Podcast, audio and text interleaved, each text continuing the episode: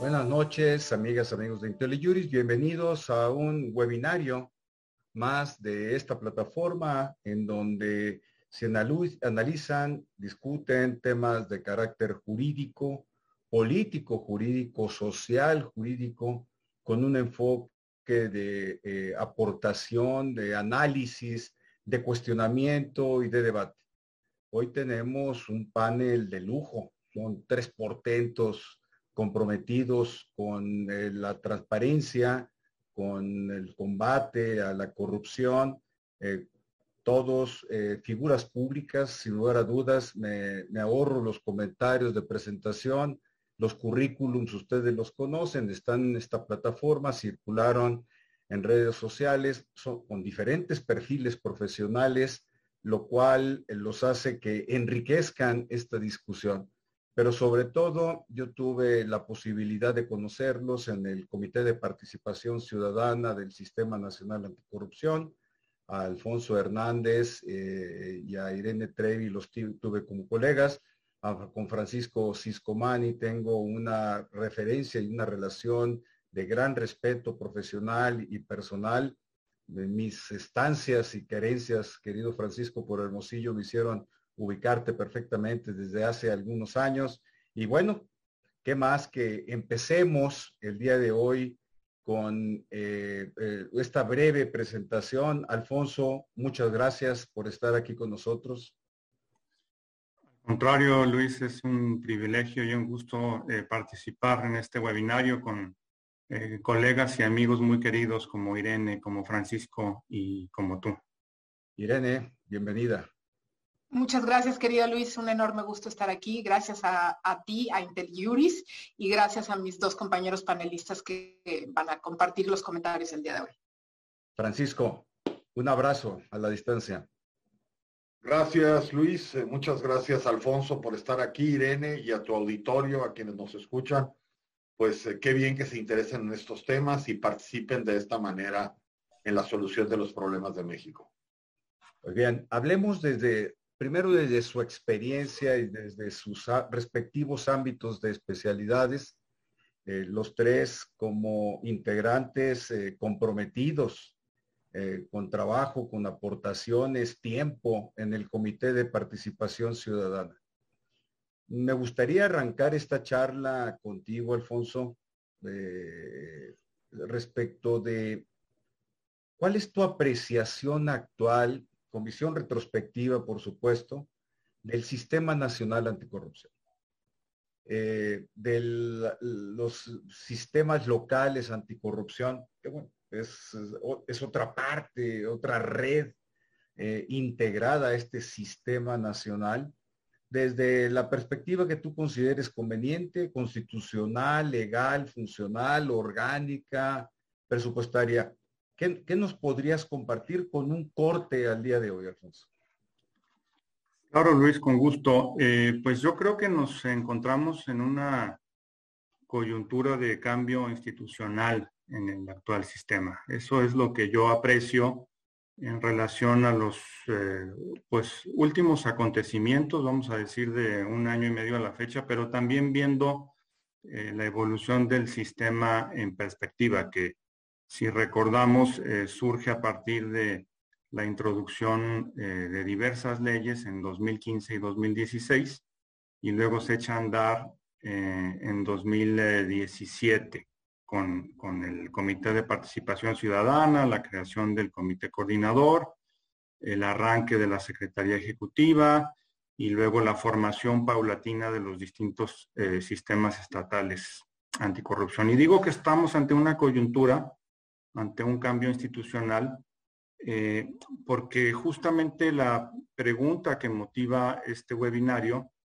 eh, tiene que ver con el futuro del sistema.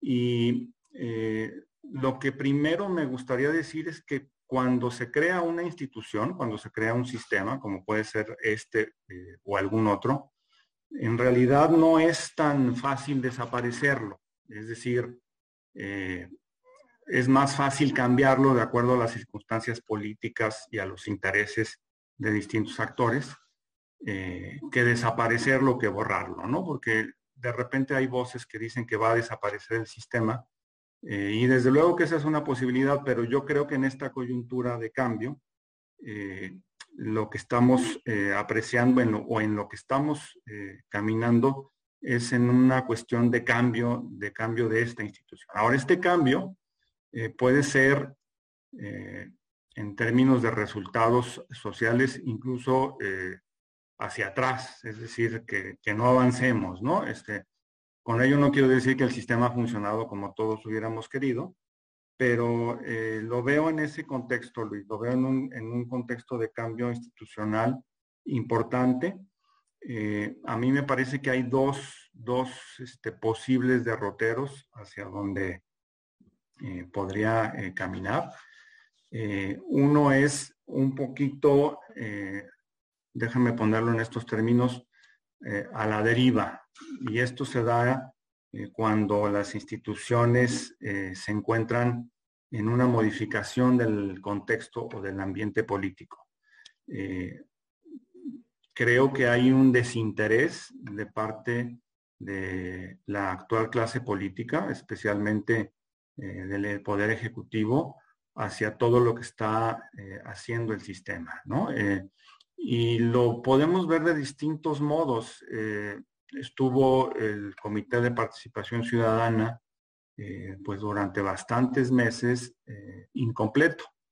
Eh, y eso se derivó pues de que mm, en el Senado no se integró la nueva comisión de selección que a su vez era responsable de nombrar a los integrantes y estuvo pues así, ¿no? Operando con, con, pocos miembros hasta que llegó nada más a tener uno solo. Se tuvo que eh, digamos, interponer un amparo para que eh, se pusieran, digamos, a trabajar y se nombrara esa comisión de selección, ¿no? Pero eh, también me refiero a cuestiones como de presupuesto, ¿no? Este, no ha habido algo que dijeras tú, bueno, pues hay una apuesta institucional para hacer que esto funcione de otra manera. Entonces, ese, es un, contexto de cambio que, se quede a la deriva por la falta de interés en el propio sistema. ¿no? Y, otro posible derrotero eh, sería eh, la conversión, es decir, el cambio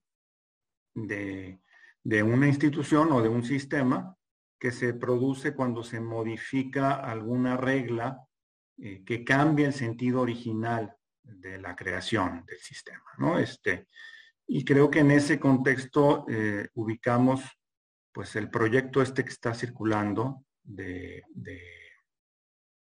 en donde se pretende eh, desaparecer a la Secretaría Ejecutiva del sistema. ¿no? Entonces, eh, no, quiero, no quiero extenderme mucho más, pero yo lo veo así, en, en una coyuntura de cambio institucional, donde no creo que desaparezca, y eso no quiere decir que vaya a cambiar para bien, en donde más bien lo que pienso es que hay un poco interés en el sistema y en todo caso eh, se está buscando cambiar el sentido original eh, de, lo que busca el propio sistema, que es la coordinación de distintos actores eh, y pues el trabajo, digamos, de distintas instancias donde poco a poco podríamos ir teniendo un mejor control de la corrupción.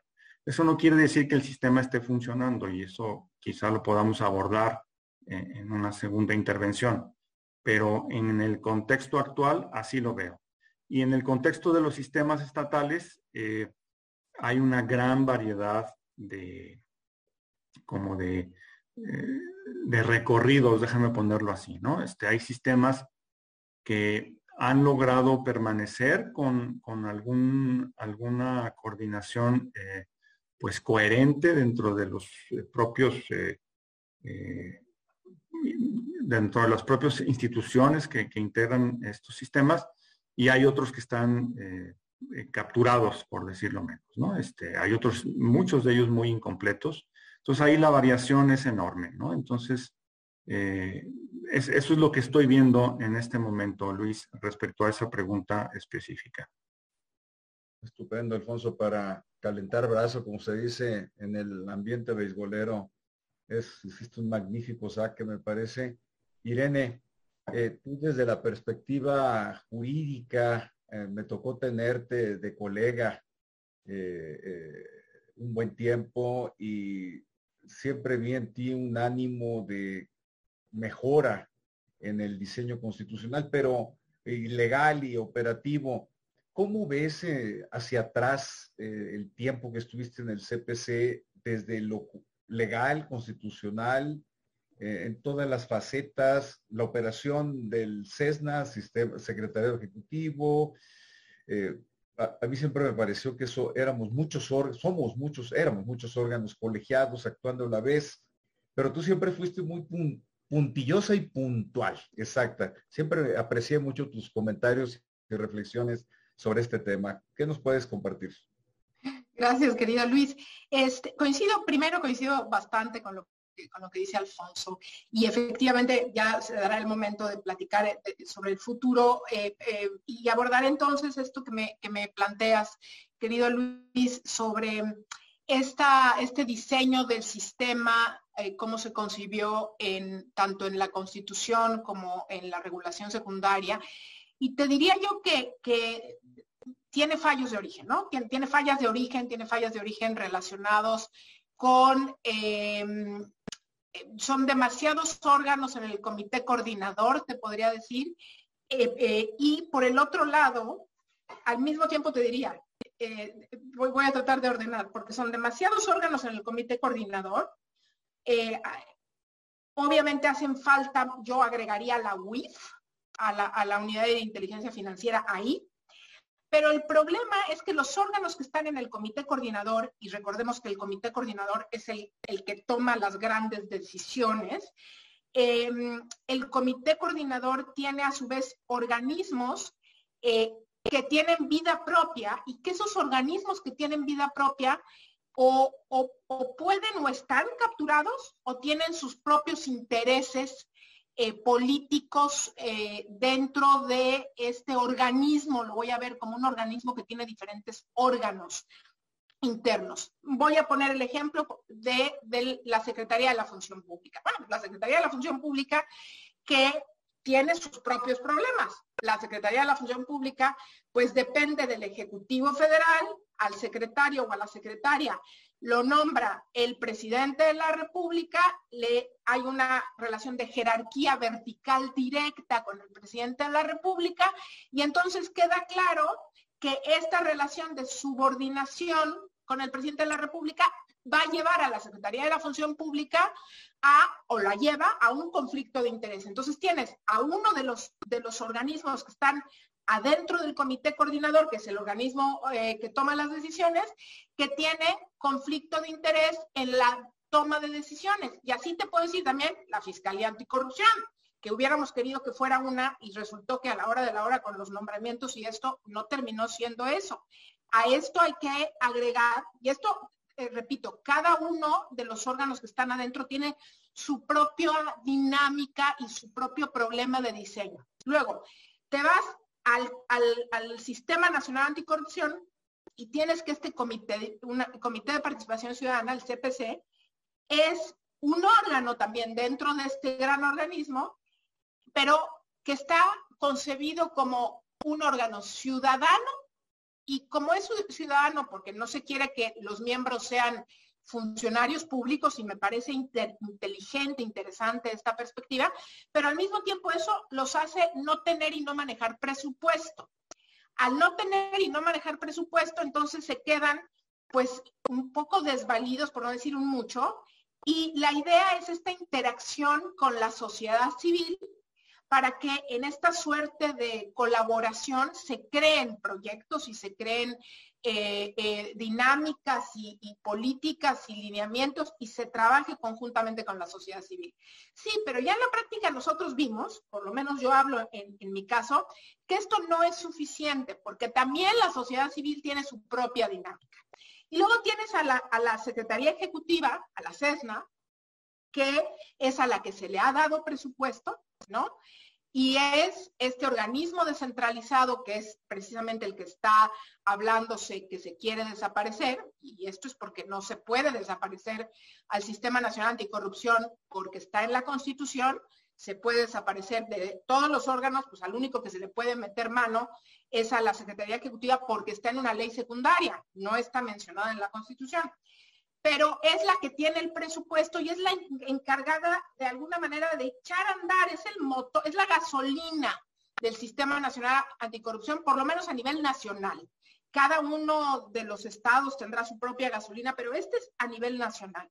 Y ahora con esta pretensión de dejarlo, de desaparecerlo, bueno, pues a mí me, preocupa porque estamos cargando, en resumen, estamos cargando un montón de fallas de origen eh, o algunas fallas de origen que además es normal que cuando nace un, un organismo, un órgano, tenga fallas de origen y se vaya puliendo con el tiempo, con la maduración misma. Esto es normal, pero a lo que, a lo que estamos en este momento expuestos es que hay un bombardeo eh, permanente más una descomposición interna de los órganos, y hablo de los, de los eh, órganos del, del comité coordinador, y esto lo que ha hecho, en mi opinión, es tener ahorita un sistema nacional anticorrupción que no funciona, en mi opinión, y está completamente descremado. Te diría que está como hibernando, a ver si se salva o no se salva, que esa sería la, tercer derrotero. Me, atrevo a, a, sumarme a tu propuesta, Alfonso, de los dos derroteros, déjame agregar un tercero. Hibernar hasta que pase la tormenta y volver a agarrar fuerza una vez que termine la administración de López Obrador, si es que la siguiente administración le gusta la idea de un sistema nacional anticorrupción. Ahí dejo mi comentario para, para escuchar a Francisco también sobre esto mismo.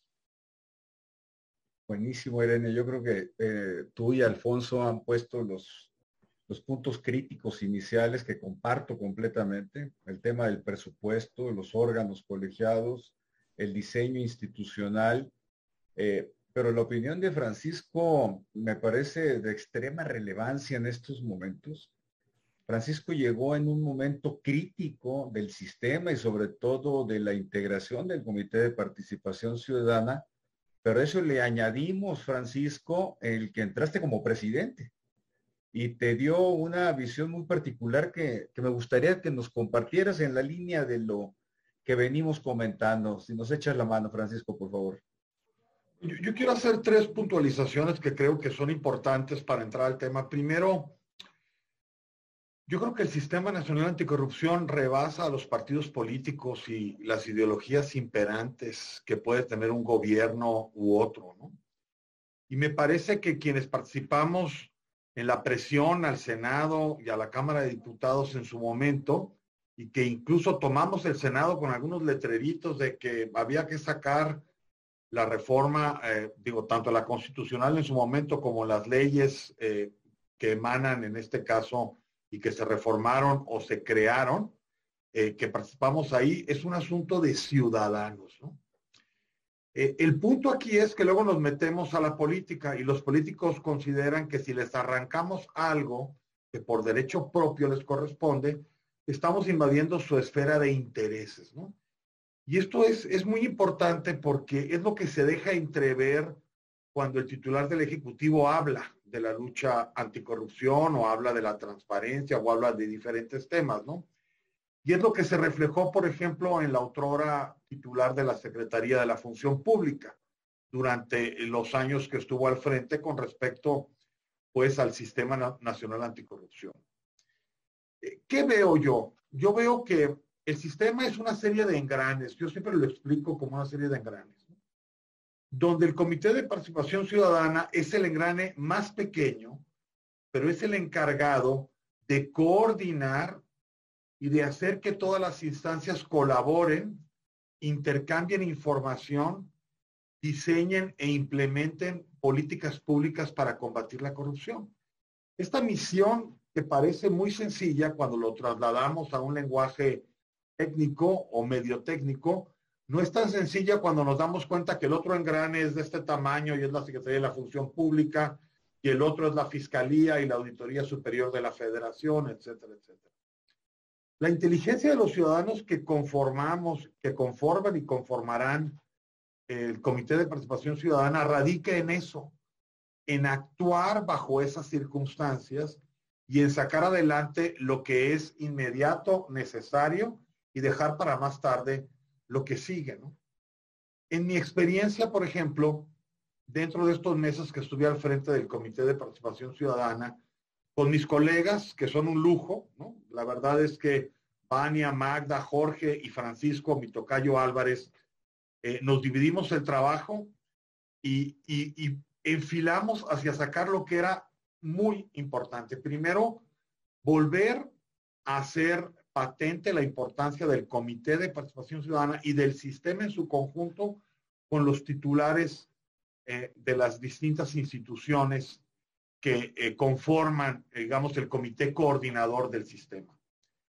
Llevar una relación directa, cercana, con la parte de la Secretaría Ejecutiva, con su titular, Ricardo Salgado, que dicho sea de paso, para mí ha hecho un excelente trabajo con su equipo, está próximo a salir, y sacar los asuntos pendientes como incrementar el número de instituciones que se subieron a la plataforma digital nacional, entablar con las entidades federativas una relación directa, eh, una relación transparente, una relación donde podíamos decirnos las cosas y levantar el trabajo de las comisiones y ver cómo iban avanzando en sus programas, eh, digamos, eh, anticorrupción a nivel estatal, los planes.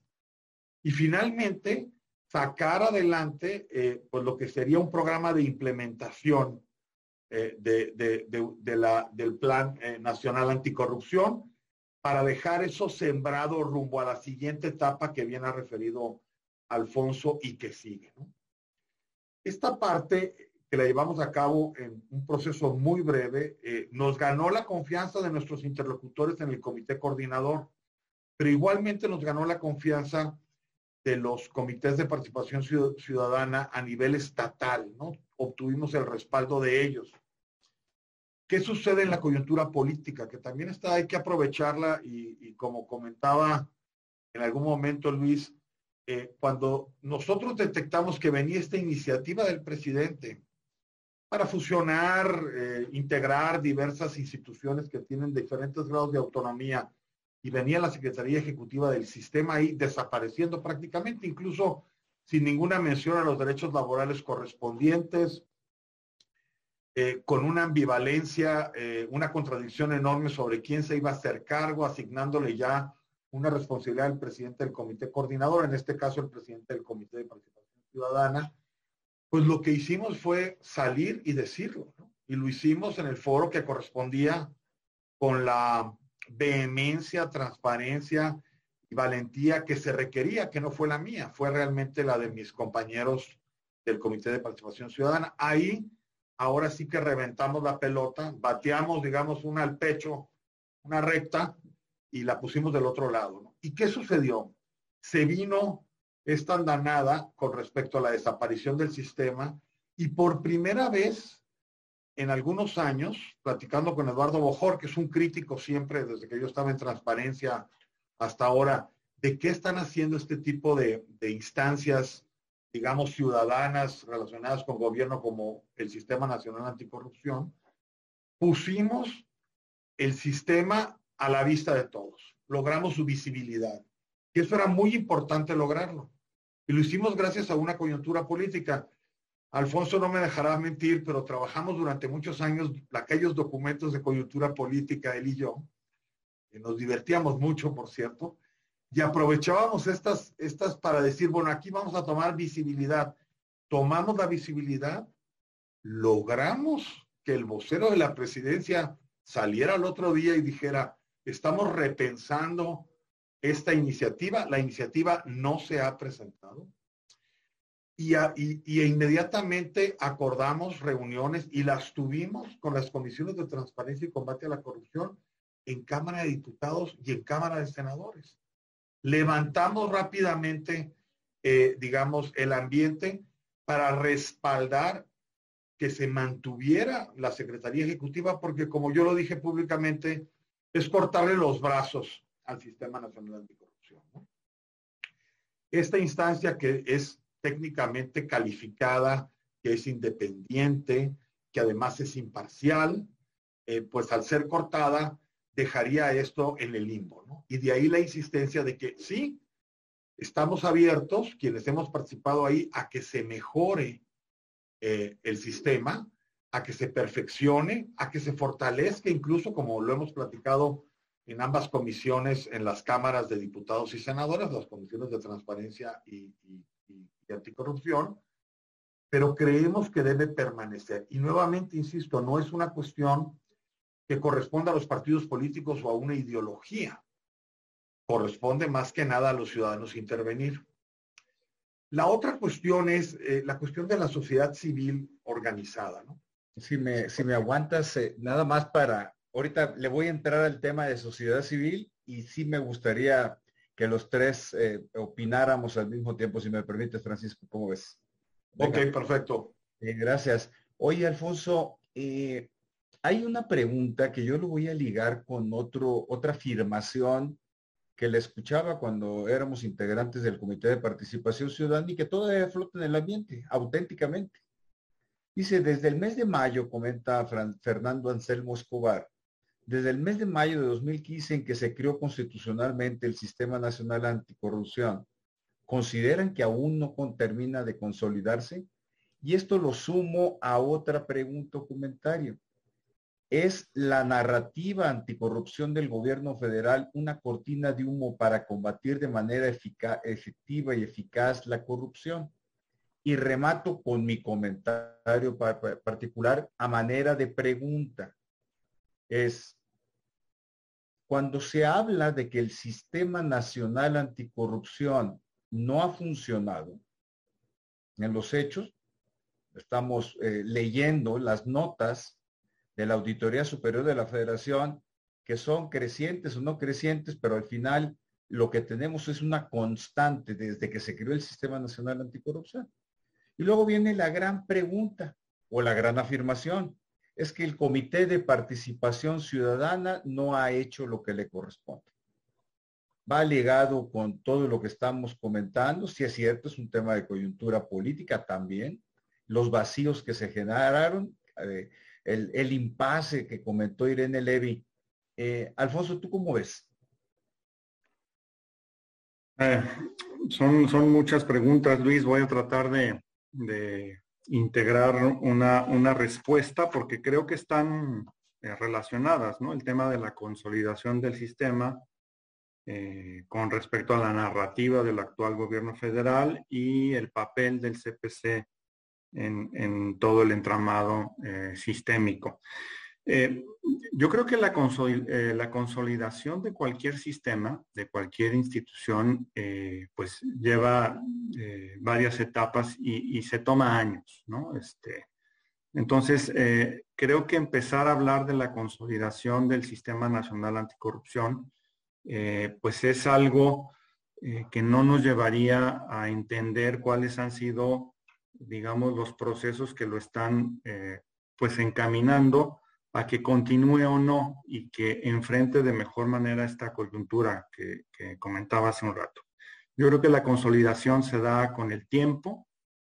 y creo que hay muchos elementos que si no se hubieran dado, ya no habría, digamos, un futuro eh, del propio sistema. Enumero eh, rápidamente algunos de ellos. Me parece que fue muy importante eh, la creación eh, eh, del comité, perdón, el, el, echar el comité coordinador y que no hubiera este, ningún contratiempo en ello, que se nombrara en tiempo y forma al secretario técnico de la Secretaría Ejecutiva, que se articulara toda la Secretaría eh, Ejecutiva del sistema con toda una serie de pues instancias y que se le nutriera de personal y de, y de presupuesto desde luego que, funcionara el, CPC desde su inicio y aun cuando pasó por esta etapa crítica, que al final del día se lograra renombrar otra vez a la comisión de selección, etcétera. Entonces, esos son aspectos que hablan de la consolidación, si quieres tú, eh, digamos, incipiente, pero ya que dan cuenta de que el sistema ahí está y como yo eh, comentaba hace un momento, es muy difícil que una institución que se echa a andar desaparezca por completo de la noche a la mañana, ¿no? Este, hay toda una serie de, leyes eh, que están ahí puestas, habría que hacer un gran cambio legislativo Y luego a eso le podemos sumar el funcionamiento de los sistemas estatales anticorrupción, ¿sí? Eh, algunos obviamente ya tienen vida propia, eh, tienen toda una serie de responsabilidades, los nombramientos se siguen dando, no funcionan como nosotros quisiéramos que funcionaran, al igual que el sistema nacional, pero todo esto te da cuenta de una serie de procesos que aglutina ciertos intereses de actores sociales y políticos y a eso le llamamos una institución. Y eso da cuenta también de cierto eh, nivel ya de consolidación, al menos en el nacimiento, déjame ponerlo así, ¿no? Ahora bien, respecto de la narrativa eh, del actual gobierno eh, federal, desde luego ha sido, digamos, el combate a la corrupción una de sus principales banderas, ¿sí? Y se ha enarbolado desde el Poder Ejecutivo eh, como quizá, eh, digamos, la, principal acción eh, de parte del presidente de la República y su principal compromiso social, ¿no? pero no, no vemos una correspondencia entre esa narrativa del gobierno federal con respecto a los apoyos que creo yo que tendrían que darse a nivel institucional, ¿sí? y esa, esa disociación entre el discurso y la acción de política pública es en donde creo que eh, pues estamos un poco atrapados, ¿no? Eh, decía por ahí la pregunta eh, de si es una cortina de humo ante el gran problema de la corrupción. puede ser que así sea, ¿no? Este, obviamente la corrupción no se elimina por decreto y es justamente donde creo que las instituciones y los sistemas tienen que hacer su labor y tienen que permanecer ahí, ¿no? Este, en el caso del CPC, eh, abonando pues a, toda esta parte de, la consolidación del sistema, eh, efectivamente esta crítica de que no, no había hecho lo que le correspondía, pues está prácticamente desde su inicio. A mí me tocó y, bueno, Irene no me dejará mentir, este, que había reclamos en ese sentido. Eh, y yo aquí quisiera decir dos cosas. Eh, si atendemos a lo que dice estrictamente eh, la ley, pues el CPC cumplió con lo que le tocaba, ¿sí? Es decir, y ahí creo yo que, y, bueno, Francisco ha estado dando cuenta en su anterior intervención de toda la serie de, de acciones que finalmente le tocó realizar durante su etapa como presidente, pero si tú atiendes a, lo que está en la legislación, pues ahí eh, las funciones que, que, se, que se enumeran, prácticamente en todas ha tenido eh, injerencia el CPC nacional. Y en los estados ha habido muchas, eh, digamos, variaciones. Hay CPCs que han funcionado mejor que otros. No quisiera meterme a, esa, a esas honduras porque no conozco todos sus funcionamientos, pero en el nacional yo te diría que se trabajó en muchos ámbitos de acuerdo con la propia legislación. Ahora bien, lo segundo, esto es, es creo que de la experiencia, resulta mucho más fructífero que un CPC rinda cuentas y se entienda mejor su labor en la medida en que las funciones que tiene dentro de la ley son mucho más claras, ¿sí? Eh, ustedes se acordarán, por ejemplo, que al CPC nacional le tocaba de manera específica, digamos, dar el primer saque de los formatos de declaración patrimonial y de intereses. Y justamente en esa función que estaba clara y que no se delegaba a nadie más, fue cuando tuvimos una mayor interacción con todas las instancias del comité coordinador. Nos recibía Secretaría de Función Pública, si le hablábamos a la auditoría nos tomaban la llamada, es decir, el CPC en esa función concreta, aun cuando no tenía más que a sus cinco integrantes y el apoyo de la Secretaría Ejecutiva, que fue muy importante, logró realizar un trabajo muy puntual. ¿A qué te lleva esto? Que quizá muchas de las funciones en una reforma futura del sistema tendrían que puntualizar mucho mejor qué le toca al CPC en cada caso. Porque las otras funciones son de coadyuvar, de trabajar de manera conjunta, y eso lo hacíamos, pero obviamente a la hora de evaluar, pues cada quien interpreta cómo coadyuva una institución en determinada instancia, ¿no? En determinado proceso, etcétera, ¿no? Eh, termino con esto, eh, abonando esa misma idea sobre la consolidación del, del, sistema vía los CPCs. Eh, ¿Cuáles son algunos de los CPCs locales que tienen mayor visibilidad? Pues uno de ellos es el de Jalisco, ha tenido también en cierto sentido el de Quintana Roo, el de Nuevo León, y no quisiera hacer digamos, omitir algunos otros que también han tenido una labor importante, pero cuando tú te fijas en las legislaciones locales, en el caso, por ejemplo, del de Jalisco, también tiene funciones muy importantes a la hora de los nombramientos de distintos miembros del eh, comité coordinador, ¿sí?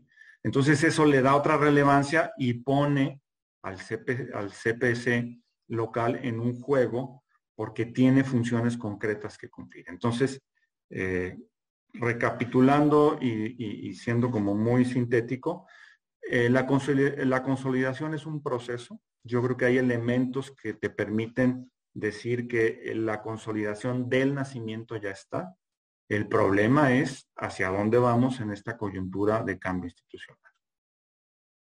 Gracias, Alfonso. Ahorita Rosa María Cruz Lesbros, eh, presidenta también del Comité de Participación Ciudadana del Sistema Nacional, Dice que está de acuerdo con Alfonso. La ley no despliega de manera clara las funciones del CPC y se duplican con las de la Comisión Ejecutiva. Es una aproximación muy, muy, exacta la que hace Rosa María.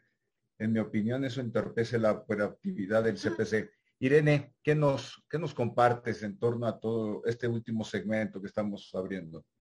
Sí, es, que es, muy complejo eh, tanto verlo de fuera como vivirlo desde dentro.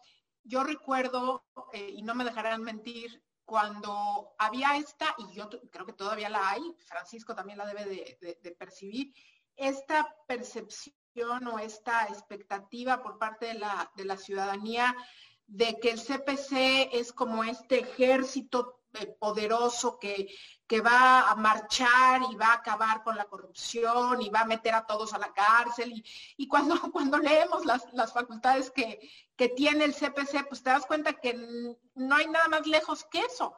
De entrada, este, una de las cosas que a, mí me parece que se debería de cambiar es eh, que sus recomendaciones o sus opiniones sean hasta cierto punto vinculantes, o por lo menos algunas de ellas, porque ¿de qué sirve que el CPC abrió y revisó una investigación junto con el con, la, la, sociedad civil y tal, y todo eso termina en un documento que se, donde se le solicita al comité coordinador investigar, hacer o deshacer si el comité coordinador no hace nada, ahí se acabó absolutamente todo. Entonces, yo digo, una de las cosas que habría que hacer es esta. Otra, y ahí sí voy a ser yo muy clara, ¿ha funcionado? En mi opinión, no, pero eso no significa que no pueda funcionar.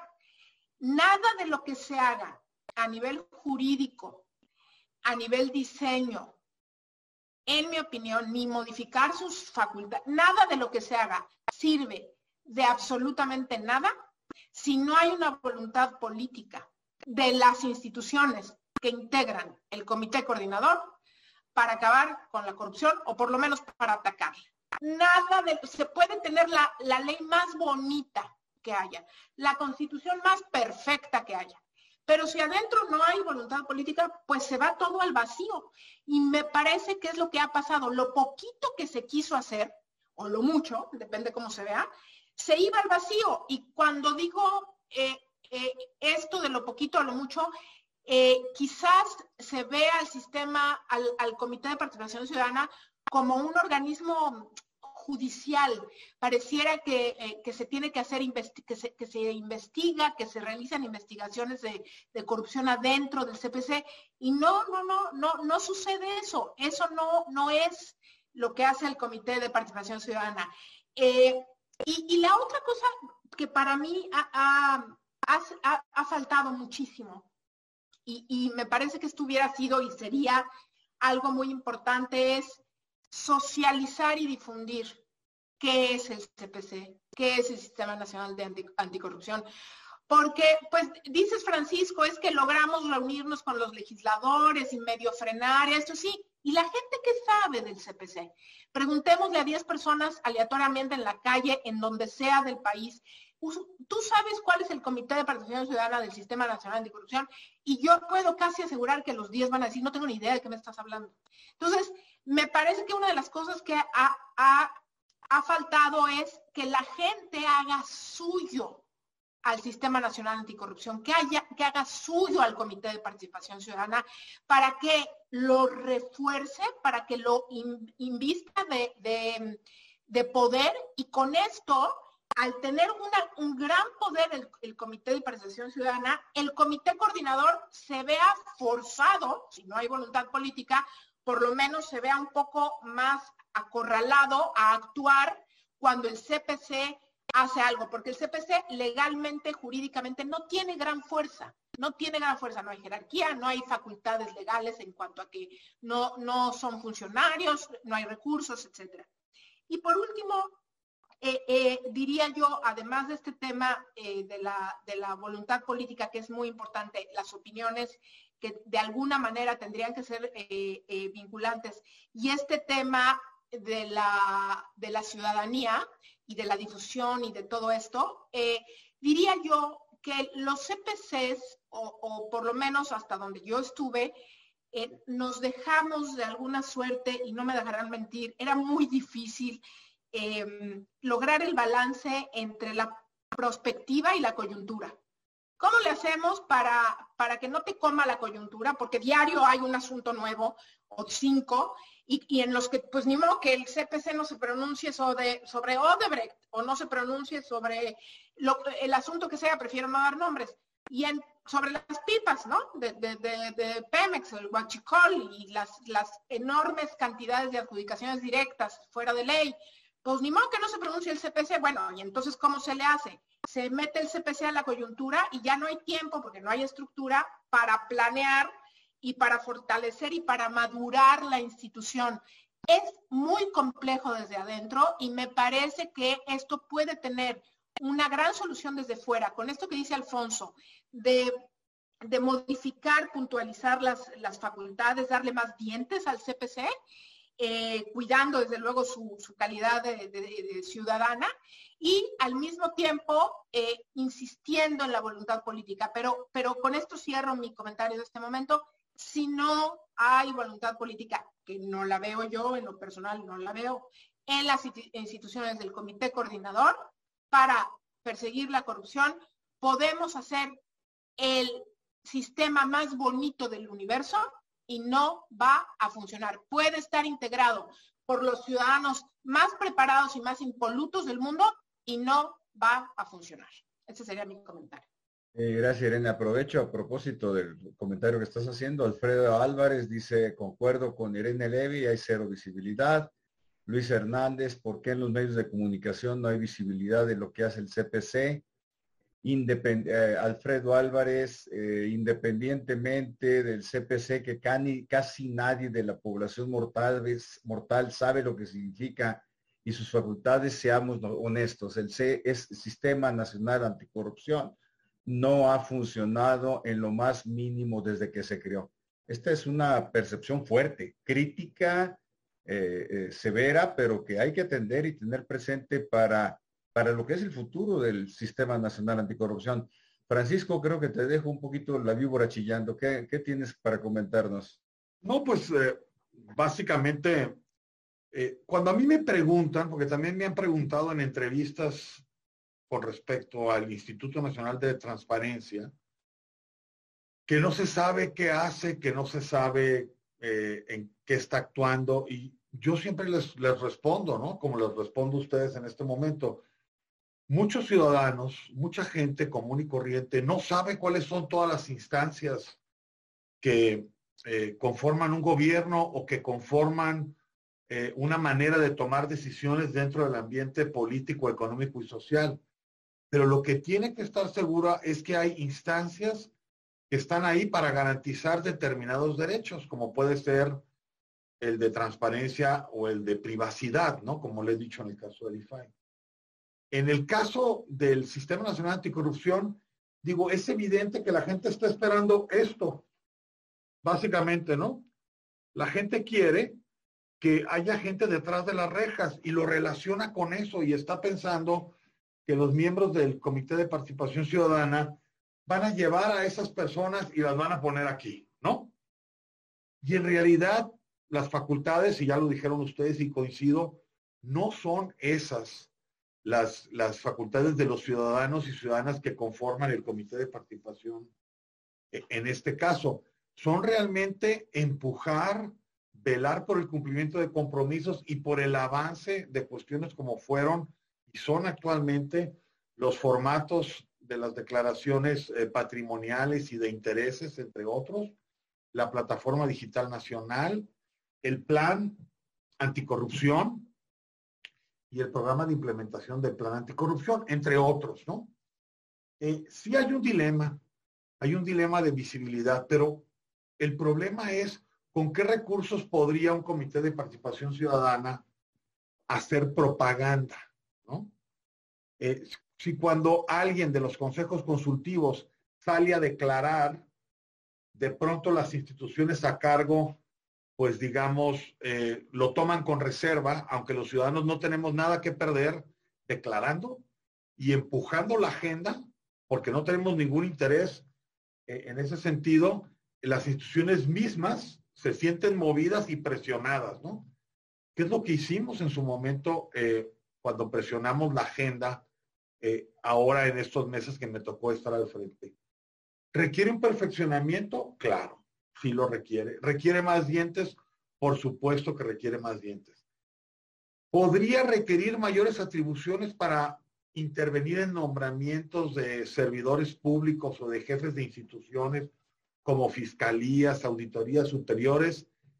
Sí, pero hay que verlo del otro lado político. Entre más eh, facultades de intervención en otros organismos le das, automáticamente generas un interés inconmensurable por capturar a los miembros, ¿no?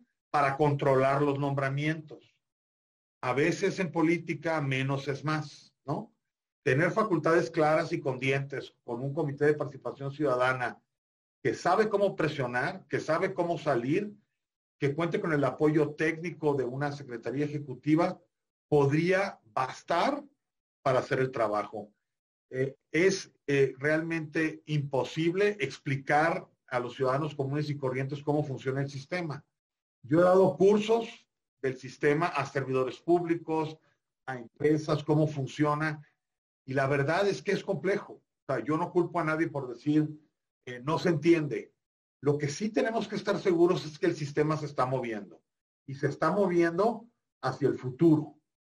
Yo sí creo que en la agenda de 23, la agenda del 24, hacia las elecciones presidenciales y, y la renovación de las cámaras a nivel federal, sí se requiere que los partidos políticos, los líderes empresariales, los líderes de las organizaciones sociales, se metan, digamos, al tema y vean cómo podemos fortalecer el sistema. Era parte del planteamiento cuando yo ingresé. En su momento se va a requerir detener, valorar qué es lo que se ha hecho y proponer, en este caso, cuáles son los ajustes tendientes a fortalecerlo y también quitar todos esos cuellos de botella que ustedes los han mencionado, ¿no?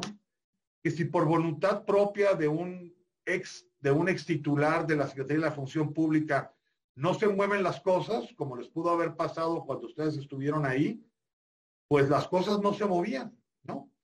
Que a nosotros nos tocó un titular de la función pública que movió las cosas y que no tuvo empacho en sentarse con nosotros en lo técnico para sacar el programa de implementación con su equipo, ahí se movieron las cosas, ¿no?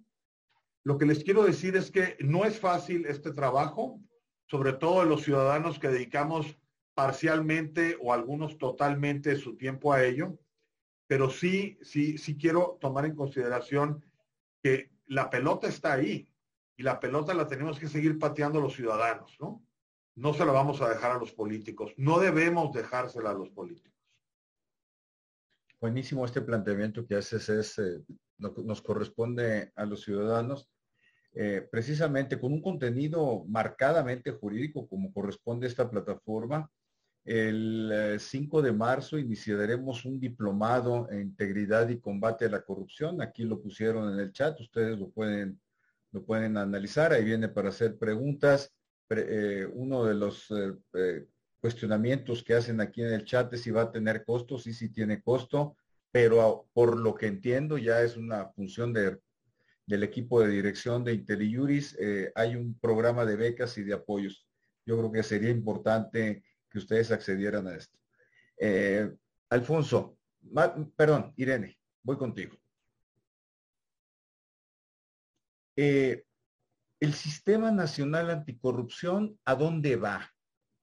Ahora, precisamente a partir de, este impulso que propone al, Francisco, de que no es un tema de los partidos políticos, es un tema de la sociedad civil. Eh, es un tema ciudadano. Eh, el Sistema Nacional Anticorrupción nació desde las organizaciones civiles y hoy vemos un vacío en esas organizaciones que, que, participaron. Hay muchas razones que explican esa ausencia. Realmente los embates han sido duros, los cuestionamientos, también el vacío que se ha generado en medios de comunicación.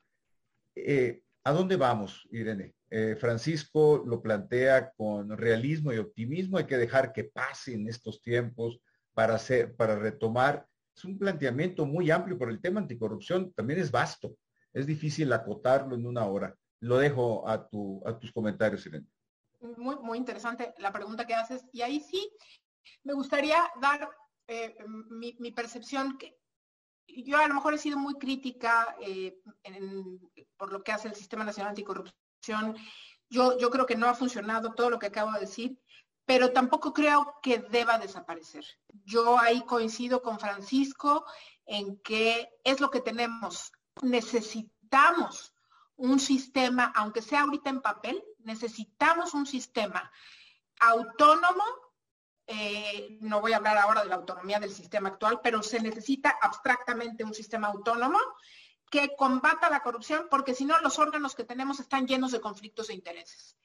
Lo que hay es el Sistema Nacional Anticorrupción que está en consolidación, yo creo que no se ha consolidado, está en consolidación, yo creo que no debe desaparecer. Eso es uno. Dos, estamos ante un sistema, ante un régimen del presidente López Obrador que, que realmente tiene yo diría, tres grandes enemigos del Sistema Nacional Anticorrupción. Yo creo que encarna todo lo que odia el presidente López Obrador. Autonomía de su poder, encarna un contrapeso de sus instituciones que él maneja y encarga y encarna, digo yo, el, tema de la relación con la sociedad civil. Eh, enaltece a la sociedad civil. Y son tres elementos que el presidente no tolera. Ahora bien, ¿qué hacemos? Pues yo creo que hibernar. Muy bien, Francisco, te felicito y felicito al actual eh, eh, comité porque lograron, están logrando, no quiero cantar victoria de madera, están logrando capotear la tormenta con este tema de desaparecer a la CESNA. Esperemos que así sea creo que el presidente de la República tiene hoy por hoy otros problemas y otras batallas que pelear.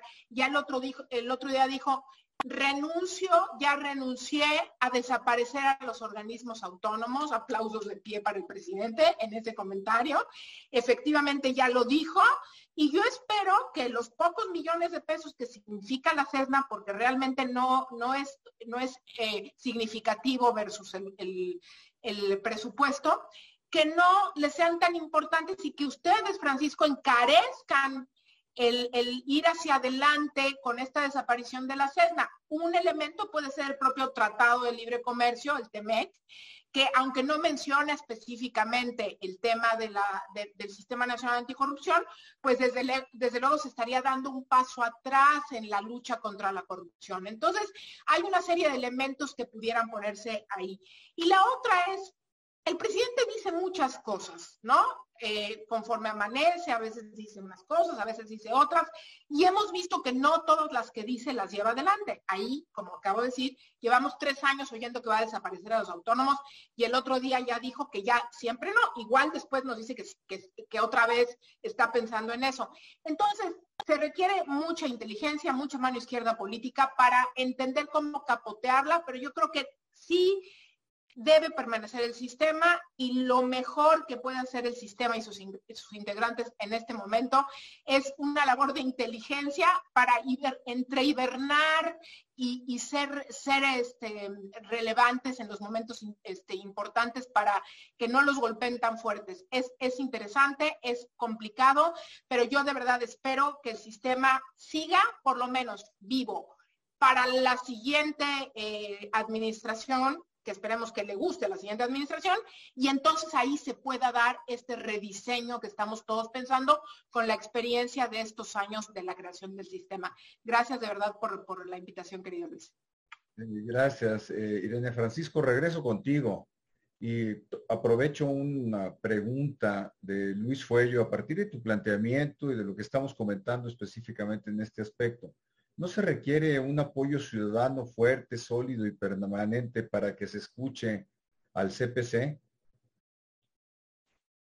Ok, pues ahorita respondo a, esa pregunta.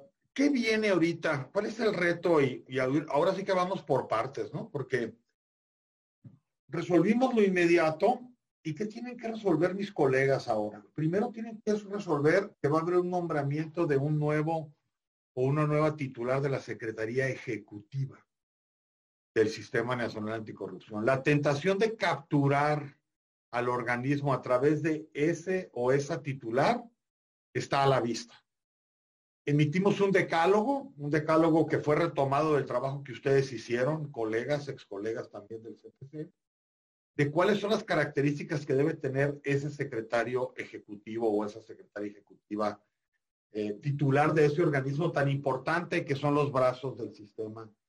Eso viene como reto inmediato. El segundo es el nombramiento de un nuevo integrante o una nueva integrante que me sustituya eh, y ver cómo se comporta la comisión de selección. Ustedes saben que la comisión de selección dio unos vaivenes, idas y vueltas, tuvo unas contradicciones, acusó a los integrantes que están ahora, alguno de ellos, hizo cosas que yo no puedo creer y por eso yo en mi discurso final dije que no se repita ese ejercicio, ¿no?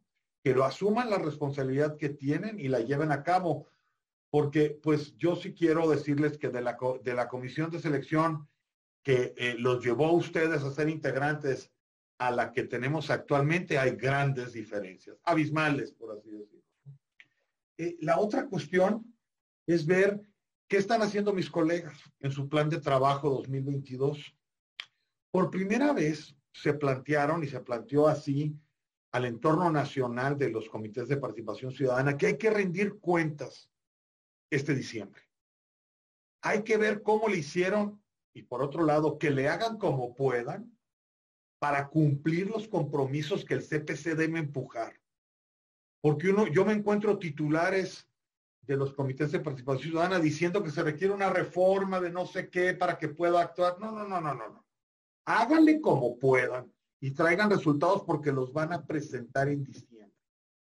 Y el otro punto que considero muy a favor de lo que están haciendo mis colegas es, van a hacer sesiones itinerantes en diferentes entidades federativas para apoyar la parte local y poder meter el tema y hablar de él, darle visibilidad, ¿no? Que creo que es, una parte importantísima. Sí, el apoyo ciudadano se requiere, pero el apoyo ciudadano pues no se consigue porque nosotros no distribuimos recursos entre la población, ni les damos dádivas, ¿no? Ni tampoco nos tomamos selfies con ellos todos los días. Eh, entre más consciente esté la ciudadanía, entre más ruido hagamos de que estamos defendiendo sus derechos, probablemente no conozcan el trabajo pero tienen que estar seguros que alguien está empujando esa agenda que corresponde. Yo también, eh, como tú, Irene, creo que el presidente dice muchas cosas. Y él siempre me decía de los políticos, desconfiado, como era mi padre, siendo ingeniero mecánico, que, que, entre más hable un político, mejor. va a hacer menos cosas, me. Es inversamente proporcional lo que puede lograr eh, a lo que dice, ¿no? Gracias. Gracias, Francisco. Planteamientos muy claros, muy puntuales los que están haciendo Irene y tú. Eh, Alfonso, eh, a manera de, comentario en este, en este tema, eh, ¿qué nos puedes decir? Hay un, hay un déficit, sin lugar a dudas, en el diseño institucional. El CPC no tiene recursos humanos directos, no tiene recursos materiales directos, no tiene recursos financieros directos no tiene facultades claras. El CESNA se hace una propuesta de desaparecer.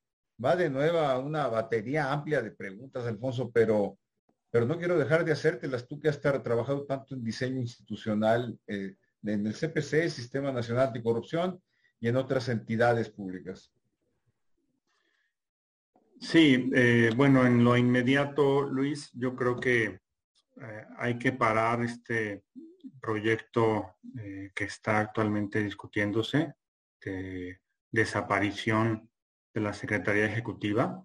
Eh, la Secretaría Ejecutiva es un elemento fundamental del sistema, es el articulador eh, técnico de mucho de lo que pasa dentro del comité coordinador, es el que lleva las propias sesiones del comité, la figura del secretario técnico es eh, imprescindible dentro del comité coordinador y como ente, eh, la CESNA, la Secretaría Ejecutiva, pues es la que lleva a cabo todo lo que se discute eh, dentro del, del, propio, del propio sistema, ¿no? Este, de la comisión ejecutiva, es el que da, digamos, los elementos técnicos al propio CPC en muy buena medida y creo que a nivel nacional eh, así fue como, como eh, logramos tener una articulación de trabajo. Entonces creo que en lo inmediato es muy importante que, esa iniciativa, ese proyecto de iniciativa no prospere y levantar la voz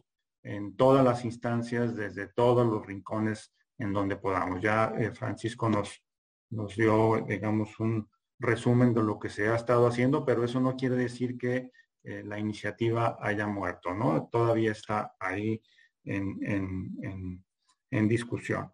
Eh, y yo pensaría que este déficit que comentas, Luis, eh, y, del cual concuerdo en el diseño institucional, yo pensaría que, eh, y esto ya se ha comentado en algunas otras ocasiones, quizá ahorita una labor muy importante del CPC nacional y de los CPCs locales es que eh, se retome, digamos, una eh, bandera del, cambio del sistema, ¿no? Este, le podemos llamar de muchas maneras, se ha nombrado como una reforma 2.0, pero que justamente sean, digamos, esos aglutinadores sociales para que se discuta, y ahora que va a ser el CPC Nacional un trabajo itinerante en los estados, que se recoja la opinión de muchas instancias a nivel nacional en todos los estados y que sea como esa invitación a que trabajemos en una reforma del Sistema Nacional Anticorrupción.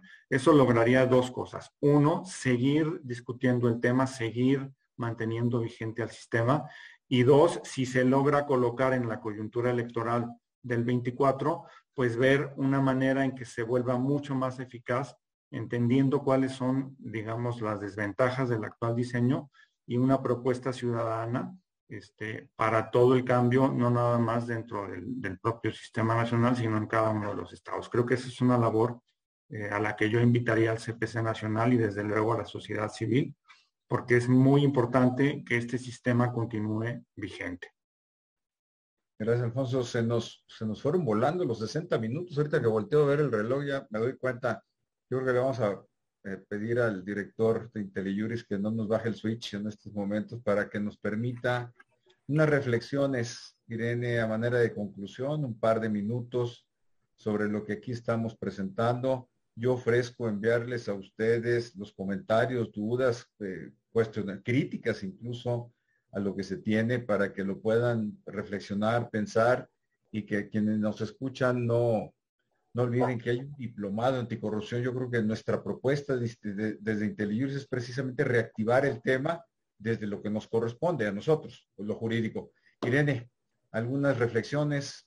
Gracias, Luis. Y termino brevemente, a lo mejor con un comentario, algo que, dijo Francisco, este, y, aprovechando que él tiene después la palabra por si quiere hacer alguna réplica de lo que voy a decir, este, me, parece un poco injusto que, su comentario respecto a que eh, como no tiene dinero ni dádivas que darle a, a, la ciudadanía, pues está difícil acercarse. Me parece un poco reduccionista e injusto. Me parece que la sociedad mexicana y la ciudadanía eh, no necesita eh, em, dádivas ni, ni, ni, ni, estas ayudas económicas para unirse y para conocer al sistema nacional anticorrupción. Yo creo que eh, buena parte, por no decir todo, pero muy buena parte, la mayoría de la población mexicana está harta de la corrupción y están, eh, estamos sumidos en un círculo vicioso del cual no sabemos cómo salir. Y me parece que, repito, no es necesario la dádiva y sí hay muchas, muchos mecanismos como para ciudadanizar al CPC de esa manera. Y por otro lado, también hablando de ciudadanía, ojo, que el CPC también puede estar capturado por las organizaciones de la sociedad civil.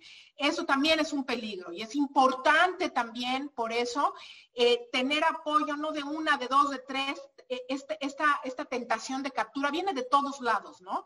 Eh, entonces, es, es por eso que quien diseñe los cambios, si es que algún día, eh, por fortuna, se vayan a dar al, Sistema Nacional Anticorrupción, tiene que, revisar que los pesos y contrapesos sean tales que se, conflictúe, se dificulte la captura eh, de los ciudadanos del CPC, tampoco, como bien decía Francisco, pues darles mucho poder va a hacer que se les quiera capturar si, ellos son los encargados de nombrar, en fin, son equilibrios muy delicados y muy difíciles de encontrar, pero yo estoy segura que, puede haber una fórmula ganadora y repito y con esto cierro, voluntad política. Te agradezco, Luis Manuel, Alfonso, Francisco, eh, Marco, que está detrás de IntelliJuris y, que, y, toda la labor que están haciendo Luis Manuel en IntelliJuris, de verdad, eh, mi reconocimiento y muchísimas gracias por la invitación.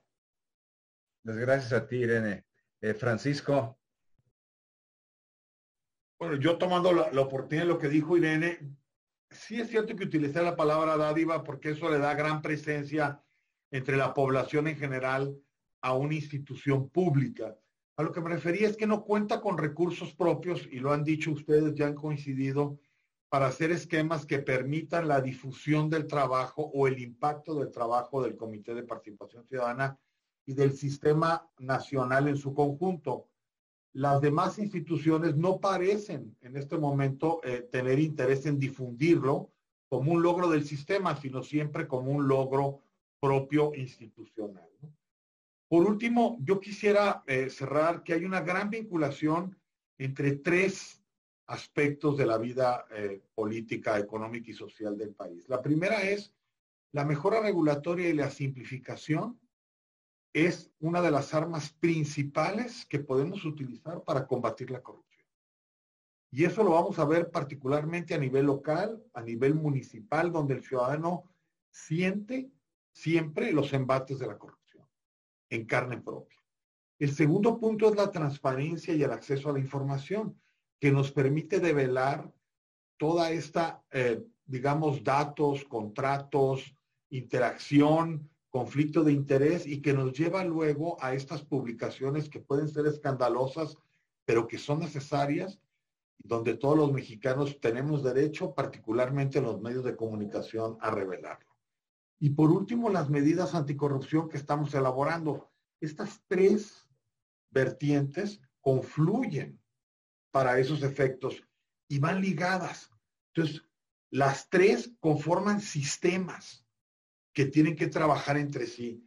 Si me permites la crítica aquí, yo nunca integraría a la unidad de inteligencia financiera al comité coordinador, pero sí a la Comisión Nacional de Mejora Regulatoria.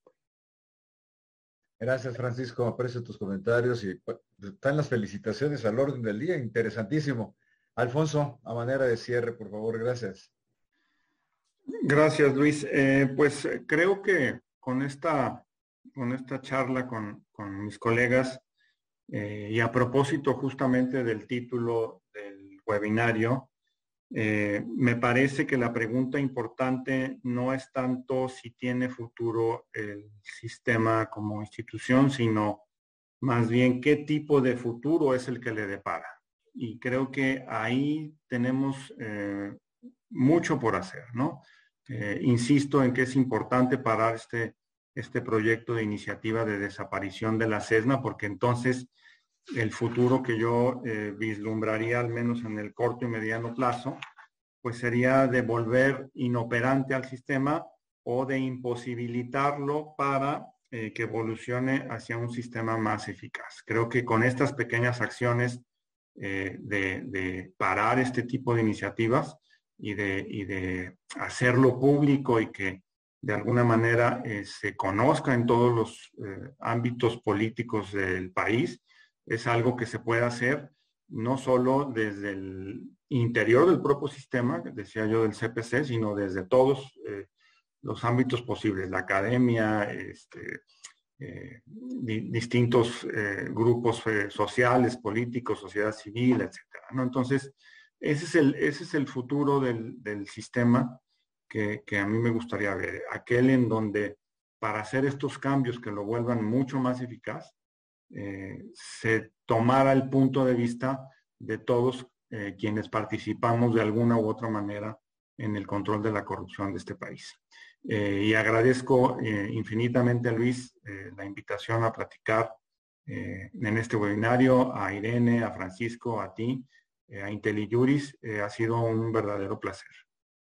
Gracias a los tres, Irene, Francisco y Alfonso, el compromiso que ustedes han tenido con este tema, hoy lo, lo vemos reflejado. en la manera esquemática y exacta con que lo presentaron eh, evidencia una gran reflexión, un gran conocimiento sobre eh, el Sistema Nacional Anticorrupción, sobre el, CPC, los retos que se están afrontando, eh, las áreas de oportunidad, los, las críticas reales que se, se, atienden y se tienen en este, en este momento en el país. Eh, eh, las propuestas que están haciendo es los actores políticos, participación social, no hay que dar espacios al, a, que sean los partidos políticos quienes se apropien del tema, el desarrollo institucional, los contenidos orgánicos de los que nos habla Alfonso. En verdad, como siempre, es un privilegio y una delicia interactuar con ustedes, escucharlos, verán todas las felicitaciones que aquí tenemos. Apreciamos en aquí en IntelliJuris el tiempo que nos han dedicado, el compromiso. Quedan muchos tiempos, temas pendientes, queda una gran discusión por delante. Lo que nosotros queremos desde IntelliJuris, y esta es la propuesta que estamos invitando ahora, es a retomar un tema que ha estado en, en, la invernación, como dice Irene no se está planteando. Incluso ya en otros webinarios, Irene, nos hablarás de la percepción que se tiene en Estados Unidos y Canadá, nuestros socios comerciales en TMEC, en, en relación con la anticorrupción. Pero bueno, tenemos que cortar desafortunadamente a la distancia un abrazo, un agradecimiento.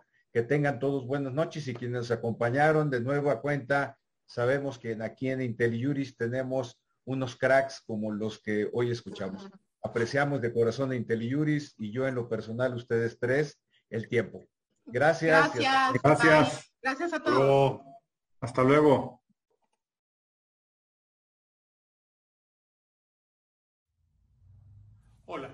En IntelliJuris te invitamos a nuestro próximo diplomado de integridad y combate a la corrupción.